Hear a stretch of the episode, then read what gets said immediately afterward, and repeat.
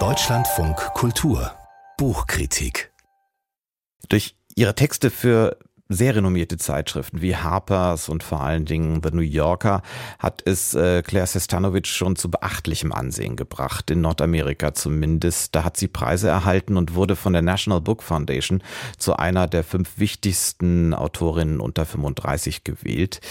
Ihr erstes Buch ist jetzt angesichts dieses dieser Vorgeschichte wenig überraschenderweise kein Roman, sondern eine Sammlung von Short Stories. Und die sind jetzt unter dem deutschen Titel Objekte des Begehrens auch bei uns erschienen. Ich begrüße dazu im Studio unsere Kritikerin Manuela Reichert. Schönen guten, guten Morgen. Morgen. Ihr habt das so betont mit deutscher Titel. Im Original heißt das Buch Desire, was ja ein bisschen mehr ist als Begehren, also Verlangen oder Begierde, so kann man das durchaus übersetzen. Um was für Objekte geht's denn da nun? Das sind alles Geschichten, die sich um Frauen drehen, wenn man es jetzt mal plakativ sagen will, die falsche Entscheidungen treffen und das dann sehr viel später erst merken, wo das auch nicht mehr rückgängig zu machen ist. Und dann gibt es auch Frauen, die sozusagen immer noch ans Glück glauben, aber es nicht so richtig finden und nicht aufhören zu suchen. Also es geht um weibliche Lebensgeschichten, könnte man so als Überschrift sagen. Und wovon konkret handeln diese Geschichten? Auch Frauen ist ja noch eine grobe Kategorie. Von wem konkret?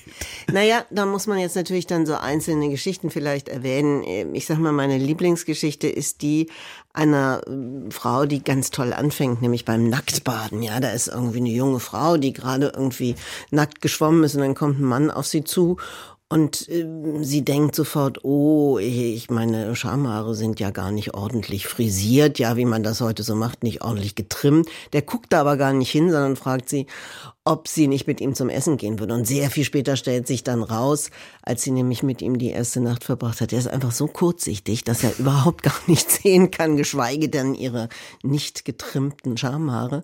Und daraus wird eine schöne Geschichte, die dauert aber nur ganz kurz. Der Mann stirbt nämlich nach einer sehr, sehr kurzen Liebe und sehr kurzen Ehe. Und in den folgenden nicht sehr umfangreichen Erzählungsseiten geht es dann um das ganze Leben dieser Frau, die dann irgendwie weggeht und einen Job annimmt und wieder weggeht, heiratet, eine Tochter bekommt, aber nie richtig in diesem Leben ankommt und man so das Gefühl hat, eigentlich ist sie mit diesem ersten sehr geliebten, kurzsichtigen Mann gestorben und wie sie das erzählt, diese Autorin, das ist schon sehr eindrucksvoll. Man muss ja sagen, es ist ein schwieriges Genre sozusagen, diese Kurzgeschichte. Ja, man denkt immer, naja, ist ja viel einfacher, kürzer zu schreiben als länger. Stimmt ja nicht. Und es gibt ja große, große Vorbilder, an denen sie sich da orientieren muss, weil amerikanische Literatur ist sozusagen die der Short Story auch immer gewesen. Und in der Tradition bewegt sie sich und ich finde sehr eindrucksvoll. Ich hatte schon befürchtet äh, bei Ihrer ersten Antwort, äh, äh, dass das eher tragische Geschichten sind und vielleicht ein bisschen traurig. Und bei Ihrer zweiten Antwort war ich nur so hin und her gerissen, weil der Anfang ist ja doch sehr humorvoll, sehr unterhaltsam. Ich habe mich auch gefragt, also bei allem Respekt, warum hat er das nicht gemerkt, nicht hinterher? Er ist halt, er sieht halt nicht so gut. Das, das, Sie lachen ja wieder und es besteht auch das Lachen im Gesicht, aber danach wird das ja alles doch doch tragisch und traurig. Das ist jetzt eine Geschichte. Wie ist denn diese Mischung aus Traurigkeit und vielleicht sogar ein bisschen, ein bisschen düsterer Atmosphäre und Humor bei den anderen? Anderen. Ja, das sind schon in erster Linie, wie ich finde, melancholische Geschichten, aber die eben manchmal auch sehr komisch sind. Also eine junge Frau, die in einer zu großen Wohnung lebt und ein Zimmer zugeschlossen hat, weil sie gar nicht weiß, was sie mit dem machen soll, eine Affäre mit einem verheirateten Mann hat und irgendwie gar nicht merkt, dass die Geschichte zu Ende ist. Ja, das ist natürlich einerseits dann so, wo man denkt, was ist das für eine Figur? Auf der anderen Seite ist es aber wirklich auch komisch, sind es die Begegnungen. Also das ist so das, was an den Geschichten auch auch Eindruck macht, natürlich nicht an allen, muss man ja sagen. Manche sind gelungener, manche sind weniger gelungen,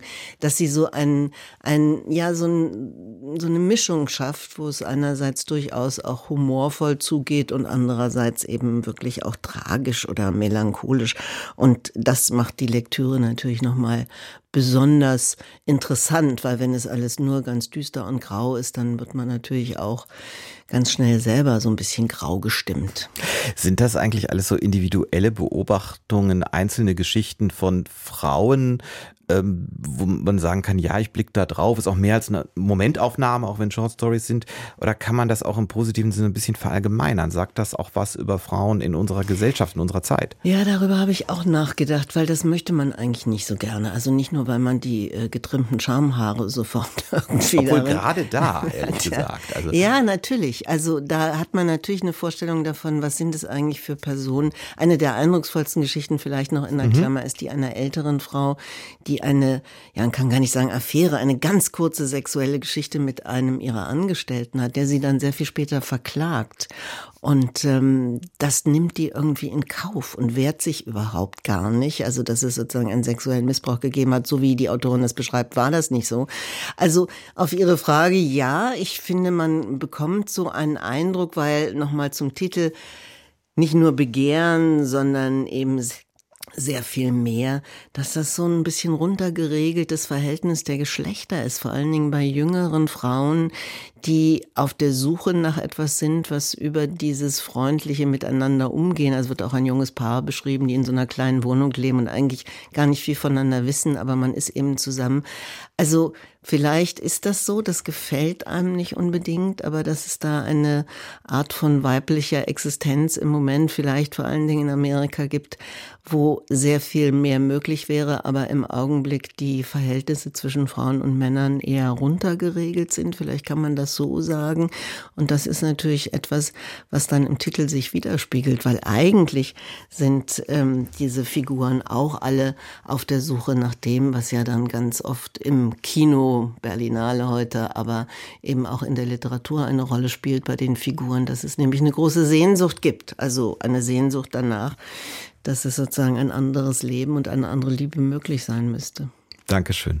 Manuela Reichert war das über Objekte des Begehrens. Die Short Stories von Claire Sestanovic sind in der Übersetzung von Claudia Voigt im Klassen Verlag erschienen.